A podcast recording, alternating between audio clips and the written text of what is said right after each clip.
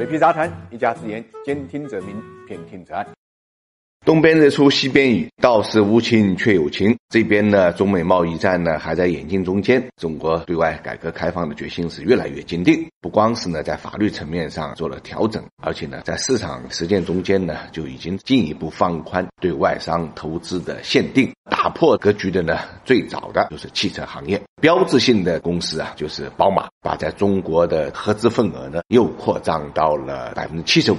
原来呢他们是百分之五十对百分之五十，这是第一个在国内呢占绝对控股的外资企业，价格呢三十六亿欧元，折合人民币啊两百多亿。华晨汽车呢出让了百分之二十五的一个份额，形成了一个新的合作。这个合作呢应该讲会持续到二零四零年。当然，华晨宝马原来的合作呢。就相当不错。这个合作呢，也是在李克强总理访问德国的时候和默克尔呢一起达成的。这一次，宝马总裁呢访华，又得到了李克强总理的接见。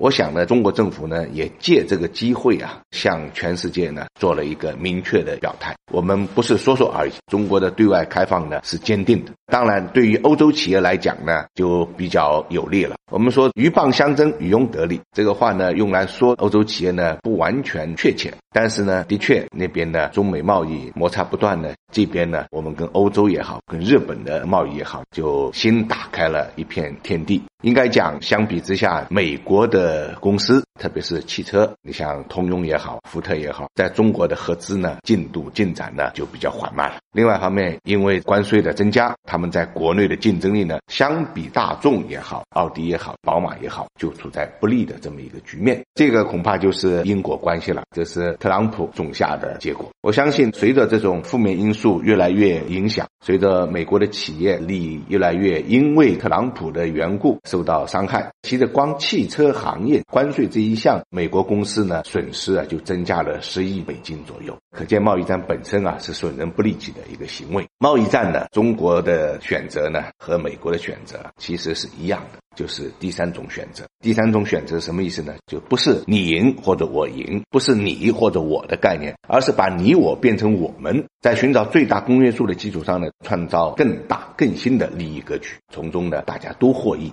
这个呢就叫第三种选择。当然，第三种选择这本书本身也是美国人写的，读者如果有兴趣，可以去找一找这本书究竟是怎么讲的。